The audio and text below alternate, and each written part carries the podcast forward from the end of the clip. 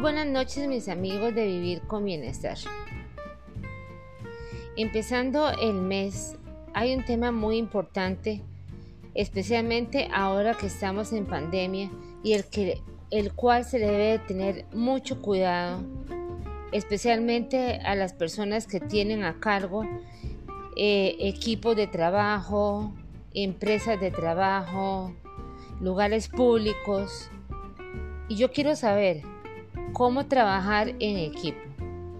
¿Cómo es posible que se pueda llegar al éxito, que se puedan llegar a los objetivos en una parte donde tan siquiera el mismo jefe puede tener un liderazgo aceptable para poder llegar a tener las características, los beneficios, los objetivos y todo lo que se está trazando la institución.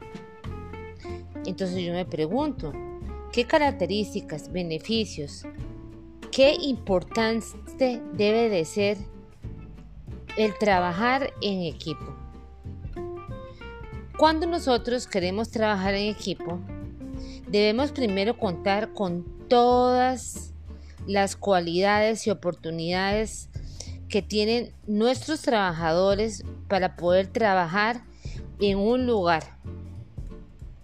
¿Y qué es lo que debería de hacer el líder? O en nuestro caso nuestro jefe, o en nuestro caso alguna persona que tenga por lo menos ese, ese aire de liderazgo. Tenemos que identificar quién es la persona líder en el equipo. Una vez que tenemos a la persona líder, lógico sería que esta persona que está a cargo de la empresa o el lugar donde nosotros laboremos o el lugar donde nosotros trabajemos, hasta en la misma casa, es poder identificar cuáles son las personas que les gusta trabajar en equipo y no individualmente. Porque sabemos muy bien que no todos tenemos la capacidad ni la cualidad para manejar un grupo y poner orden y en especialmente aquellas personas que quieren quedar bien con todos. Sabemos muy bien que no podemos quedar bien con todos, que para trazar y llegar al éxito y a la excelencia en un trabajo debemos de ser directos, no tener personas preferidas, no tener personas a cargo que no ejerzan bien su trabajo, no tener personas que les gusta el chisme y sobre todo menos personas que vayan a ocasionar o distorsionar problemas dentro del el equipo laboral. ¿Qué sería lo ideal para poder trabajar en equipo? Identifiquemos y aprovechemos todos los talentos de todos los empleados.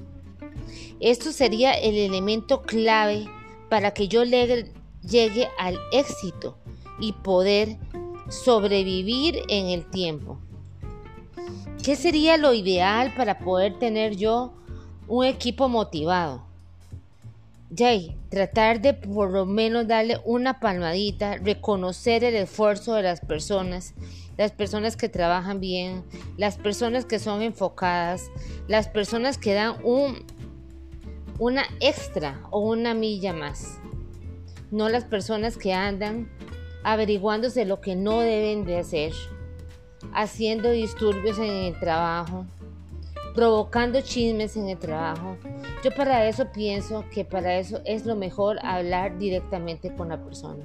Pero si vos ves que no tenés ni la capacidad tan siquiera para poder hablar con una persona y le das más bien esa oportunidad a otras personas y no puedes hacerlo tú, no puedes ser líder, no puedes llevar una empresa. Y tienes que ver cuáles son tus limitaciones. Si no puedes tan siquiera dirigir un grupo, pues apártate. Y no haz más bien que ese equipo ya no trabaje en equipo y que se hagan subgrupos. Los subgrupos lo que hacen es provocar más problemas y más independencia donde cada quien va a trabajar en una manera individual. En vivir con bienestar lo que buscamos es un líder, Un líder que me ayude a aumentar la confianza de mis trabajadores, que me ayude a explicar de manera clara y concisa cuáles van a ser los proyectos y el seguimiento para llegar a un trabajo esencial. ¿Qué es lo que nosotros queremos? La exclusividad, la esencia, llegar a nuestros objetivos, llegar a ser personas de veras que ejerzamos un trabajo y que nos ganemos un dinero que verdaderamente nos lo ganemos por nuestro esfuerzo, no por estar sentados en una banca. Una empresa que da lugar y que da trabajo a personas ociosas no es una empresa exitosa. Una empresa que permite que haya equipos de trabajo individuales y que haya subgrupos no va a llegar a ningún lado. Una, un líder que se, que ande con manos tibias y tratando de quedarle bien a todo el mundo, no es líder. El líder más eficaz es aquel que puede lograr y trazar de una manera fuerte, idónea y directa a sus empleados o a las personas que conviven con él y a las personas que le van a llegar y le van a ayudar a trazar los objetivos. ¿Cuáles deberían de ser los atributos de las personas que lideran los grupos, ya sea en empresas públicas, privadas? Es muy fácil. La persona debe ser líder, tiene que tener esa entereza de poder dirigir un grupo. Dos, tiene que ser una persona que se comunique, que pueda decirle a los demás de una manera directa, sin miedo, lo que están haciendo mal. Tres, no puede ser una persona que sea imparcial ni tener preferidos. No pueden haber preferidos en ningún equipo. Aquí no se trata del que sea más rápido o el que sea más lento. Se trata del que haga bien las cosas. 4. Habilidad de comunicación. Poder expresar a la gente que tiene a cargo cuáles son los objetivos y cuáles son las cosas que me van a provocar y me van a llevar a la excelencia y a lograr todo lo mejor de mi grupo. 5. Vayamos por los resultados, vayamos por esos resultados que nos denoten, que nos hagan sobresalir y nos ayuden a formar un equipo. No podemos trabajar individualmente. La persona que trabaja individual no va a ser una persona exitosa.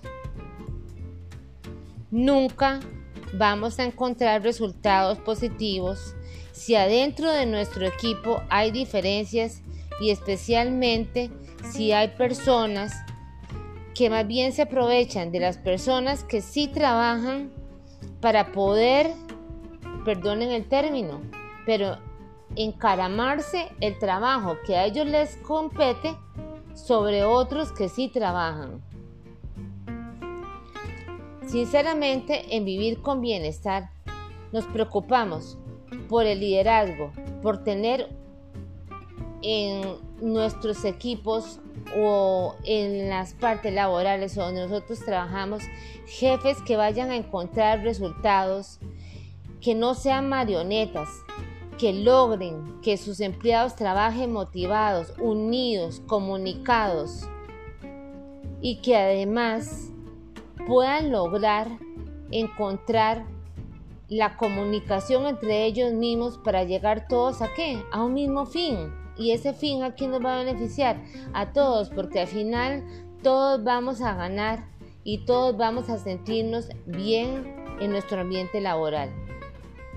Hoy en día vemos, cada día vemos más el individualismo y el ver cómo la gente no le importa el otro compañero, ni le importa si su compañero está enfermo, no le importa los problemas de sus compañeros. Aparte que en la parte laboral, si usted está trabajando, no tiene por qué ir a hablar de sus problemas. Los problemas se quedan en la casa y cuando vamos a trabajar es a trabajar. no a contar cosas que no le competen ni le importan a nadie. ¿Por qué? Porque nadie está elaborando por nadie ni tampoco nadie le va a solucionar los problemas a las otras personas. Si queremos ser productivos en nuestros trabajos, debemos de concentrarnos en nuestras cosas. Debemos de tratar de llegar a la excelencia, debemos de tratar de ser efectivos y debemos principalmente de ser personas espirituales y personas que sí nos importen el prójimo, que sí nos importen nuestros compañeros, que sí le podamos dar esa mano de ayuda. No que estaremos esperando el mínimo error para clavar el puñal. Así se dice y así es ahora. Las personas ahora son muy individualistas, no les interesa para nada lo que los demás están pasando. Y eso está muy mal hecho. ¿A dónde queda tan siquiera el compañerismo? No hay. Especialmente en este grado de la pandemia, cada quien vive por cada quien. Pero si es así, por lo menos tratemos de hacer un ambiente agradable donde nosotros laboremos donde, en nuestro hogar y así poder dar a nuestra familia y a las personas que verdaderamente se preocupan por nosotros un ambiente agradable.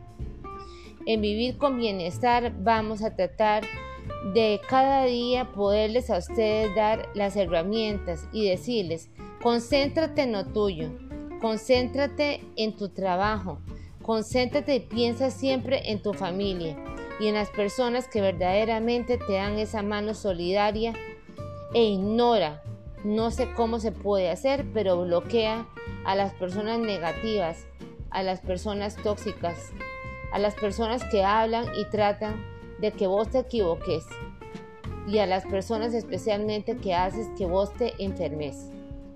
Nadie, nadie vale la pena para que vos te enfermes, te preocupes, te roben la paz. En este momento lo que vale la pena es tu familia, es tener a Dios en el corazón y tratar de llevar un ambiente que verdaderamente sea el más capaz y el más idóneo para poder lograr los objetivos que vos te estás trazando. Los subgrupos van a traer problemas y acuérdate, que lo que hoy dices a escondidas, mañana siempre va a salir a la luz. Y que hay un Dios que todo lo ve. No necesitamos tener que andar de chismosos hablando de los demás porque arriba hay alguien que todo lo ve. Y existe verdaderamente aquí, en este momento, es donde pagamos todo, no cuando nos vamos a morir. Entonces especialmente te deseamos lo mejor en vivir con bienestar y que al mes de julio puedas tener el ambiente laboral que siempre has deseado. Te deseamos paz, amor y tranquilidad. Y busca verdaderamente esa paz donde la debes de buscar, que es con nuestro Señor Jesucristo. Que pasen un lindo mes de julio y que sean verdaderamente personas de bien, porque ahí afuera hay muchas personas que están deseando tu campo y tu trabajo. Así que cuídalo.